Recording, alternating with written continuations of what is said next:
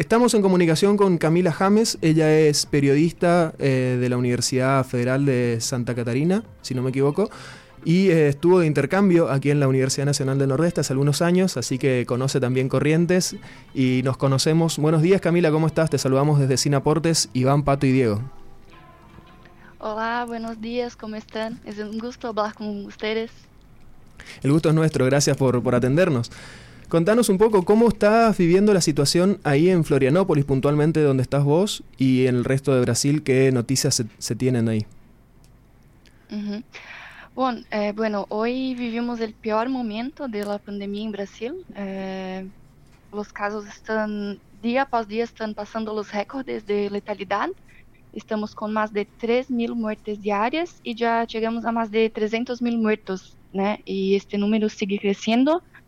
A cada onde vivo em Santa Catarina, a dia chegamos à marca de 100 mil muertos, de 10 mil muertos, perdão, e hoje estamos com mais de 780 mil casos ativos.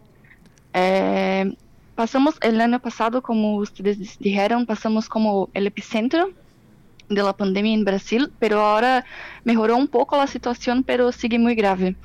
É, e hoje o mais preocupante acá en nuestro estado, en mi ciudad, de la, toda la región de Grande Florianópolis, es la nueva cepa que ustedes estaban hablando, que es la, llamamos de la variante de brasileña o variante de Manaus, que hoy representa más de 80% de los casos acá.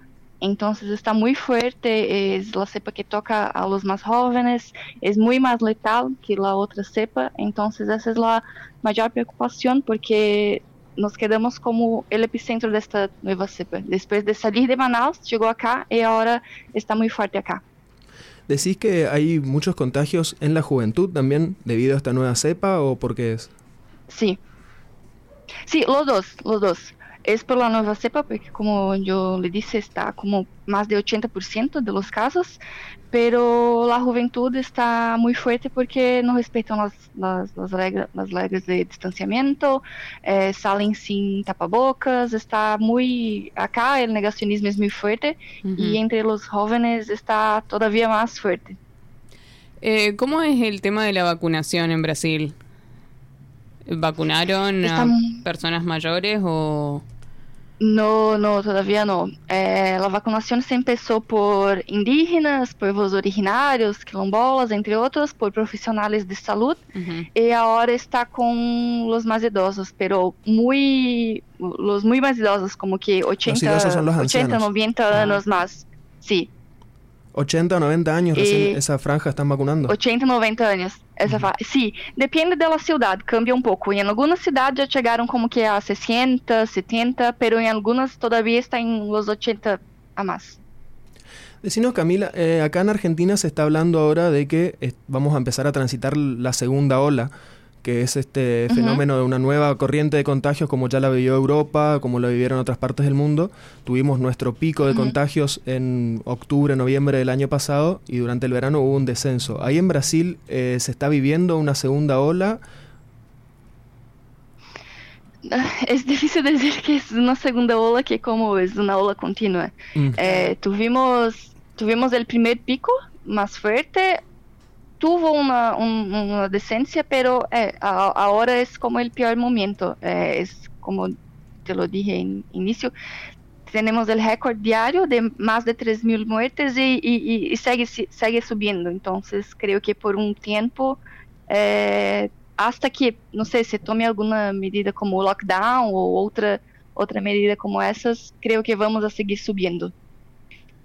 Camila, ¿podés contarnos eh, sobre el fenómeno del negacionismo? Hace unos días vi a Yuya, que también sí. estaba en contra de, del negacionismo, pero contanos por favor desde qué sectores surge este, este fenómeno. Sí, perfecto. Es un movimiento muy fuerte en los sectores más conservadores de la sociedad. É, acá nosso presidente é, Jair Bolsonaro é muito negacionista, é, aberta, abertamente negacionista. Ele rechaçou muitas ofertas de vacinas hechas por laboratórios em outros países. Ele não usa tapabocas, hace bromas com os números de los muertos. É, habla todo el tiempo que la pandemia es una invención, que es una creación de la media, que no es verdad, que es un que estamos haciendo más do que es, que es solamente una gripezinha, ele chamou, que é como poner como pouco. E esse fenômeno se repite em seus votantes. eh, las personas toman el uso de tapabocas, por ejemplo, como algo ideológico. Entonces no usan deliberadamente, no por un incómodo o otro motivo, es porque no creen, es como que hacen para marcar su territorio. Acá no se usa tapabocas. Yo no uso, yo no respeto las, las reglas, eh, yo salgo, yo voy a la playa. Entonces, claro, hay much, mucha gente negacionista eh, Brasil y acá, principalmente en, en mi región región, pero es muy más fuerte entre los sectores conservadores de la sociedad y principalmente entre los votantes del actual presidente. Camila, ¿y vos, por ejemplo, con tu familia o con tus seres queridos, se tienen que cuidar eh, entre ustedes? ¿Salen a hacer compras? ¿Se quedan en su casa? ¿Cómo es su día a día? Yo no salgo, yo salgo solamente para lo más esencial. Hace eh, esse um ano desde que começou a pandemia cá, eu estou praticamente solo em minha casa. Eh, ano passado eu estava em um outro emprego, então eh, estávamos em home office, pero uma vez a semana cada empleado necessitava ir à oficina, então eu saía uma vez por semana para ir à oficina. Uhum. Pero agora cambiei de emprego, estou emprego, estou totalmente em home office, não salgo. É, como que duas, três vezes no ano passado saí para visitar minha família que vive em outra cidade, pero uhum. hacía um isolamento prévio antes de encontrá-los. Uh, e início deste ano tuve que viajar uma vez para um trabalho, pero também eh, hice antes e depois do viaje, muitos cuidados, tapabocas eh, cirúrgicos, né, mas usados por médicos mais fortes. Entonces yo, mi familia, mi, mi, mis papás son del grupo de risco, entonces también no, no salen. Eh, mi mamá es profesora, entonces tuvo que volver al trabajo, pero eh, consiguió una licencia médica para, para quedar en casa. Uh -huh. Entonces estamos intentando al máximo nos cuidarnos, así. O sea que las clases presenciales allá están siendo, o sea, ¿hay clases presenciales? Sí, sí. Hay clases presenciales, hay. Eh, educación infantil de los niños, eh, hay. Mi, mi mamá es, es, de esta área, es profesora de esta área.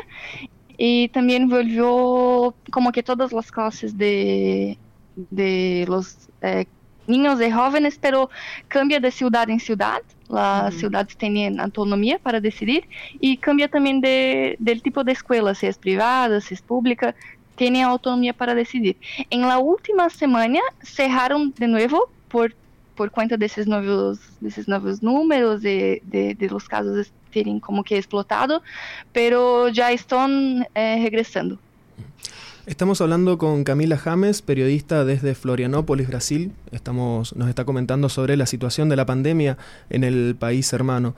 Camila, eh, ¿cómo, se está, ¿cómo se está dando la coordinación en cuanto a la gestión de la pandemia? Nos comentabas recién que bueno, el, presidente tiene una política casi que abiertamente en contra de las medidas de distanciamiento, de las medidas de prevención pero eh, ¿cómo lo están llevando en, conjunto entre los estados? Cada estado tiene mucha autonomía para decidir qué medidas tomar ahí en Brasil, ¿verdad?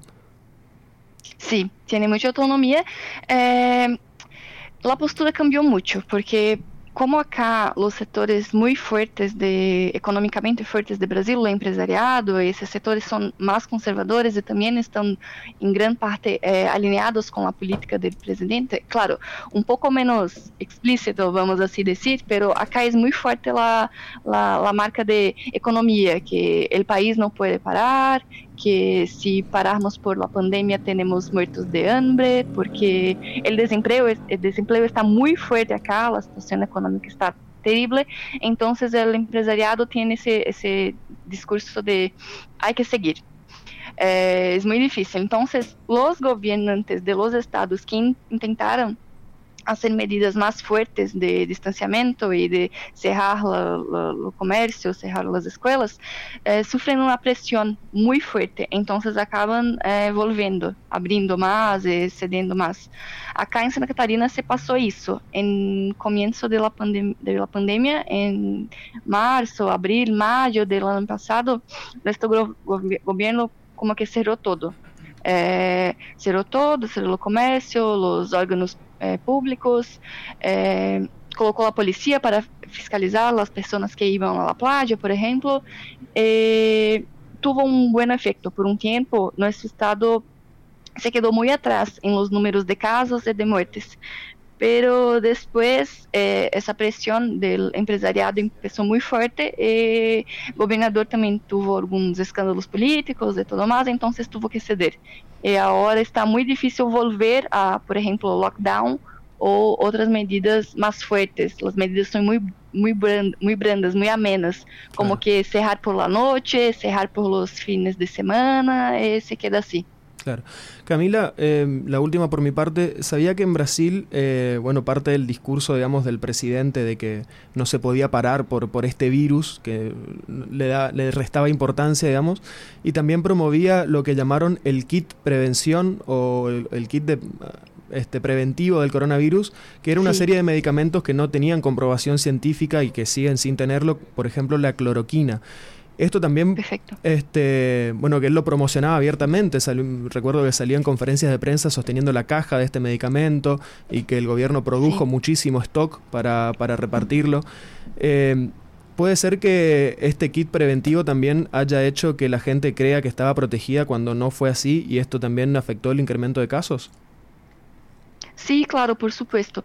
Mucha gente, mucha gente eh, usó este kit por enfim, por sua conta e muitos médicos apoiam também. É, claro, médicos um pouco mais ideológicamente alinhados com esta postura que eu les digo, pero que passou é que todavia há casos de gente com agora que está com enfermidades em fígado, em outras partes do corpo, por conta deste uso muito indiscriminado. Acá em minha região também é muito forte.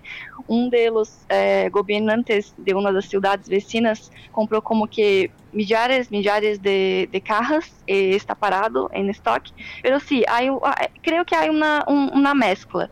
Eh, há la gente que não crê em la pandemia, que pensa que é uma invenção da, de la mídia todavia, que é forte, que não vai tocar a si, a sua família. E há la gente que pensa que por tomar essa medicação está, está protegido e que não necessita hacer mais nada. Increíble la, la situación este, y también un, a ver, nos interesa porque estamos acá cerca, porque somos, bueno, pueblos hermanos, pero claro.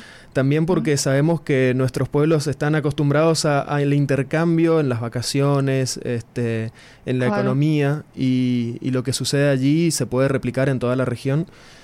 Y lo que sucede acá también, por supuesto, puede pasar en cualquier lugar, pero gracias Camila por este testimonio de lo que de la situación que se vive en Brasil y, y bueno, no sé para finalizar, ¿cuál es tu, tu, expectativa, tu perspectiva de cómo, cómo se va a salir de, todo esto? ¿Hay alguna, alguna luz en el horizonte de cuándo puede llegar a terminar la pandemia en Brasil, por lo menos? Eh, Diego, yo estoy muy optimista hoy porque eh, eh, no, no, vemos assim, muchas opciones. Ahora, ayer eh, surgió una nueva opción de vacuna desarrollada acá en Brasil, pero todavía hay testes para hacer, para concluir. E acá temos um problema muito grande de logística, porque, bueno, como o governo eh, não tem essa preocupação, então não, não investem como, mesmo com as vacunas, não teremos tanto como distribuir de forma rápida e efetiva em la população. Então está todo muito lento. Claro, esta eh, notícia de uma nova vacuna sempre traz um pouco de optimismo, pero não sei, creio que a situação eh, vai se, se estender por mais um tempo, creio que vamos así continuar por, por más un tiempo. Eh, nuestra mayor esperanza son los gobernantes de los movimientos que tienen eh, ganado un poco de fuerza en pro de las medidas de distanciamiento y bueno, de, la, de esta prevención por, por medio de distanciamiento. Pero en los otros, de, por las otras perspectivas, así como acá se estaba haciendo, por ejemplo, una comparación muy, muy grande con Estados Unidos, que después que pasó el mayor pico empezó la vacinación, eh, bueno, la situación está mejorando, pero acá es, no, no hay como comparar, es una situación muy distinta, los investimentos están muy más chicos, entonces, no sé, creo que por acá vamos a quedar así por más un tiempo. Bueno, te mandamos toda la fuerza desde acá y el acompañamiento y bueno, ojalá que, que sea que nos sorprenda la situación y que sea más pronto que tarde la, que podamos volver a la, a la normalidad, ¿verdad? Camila, muchísimas gracias por, por este contacto. Muchas gracias, ojalá que sí. Gracias y fuerza para ustedes ahí también. Gracias, un abrazo grande.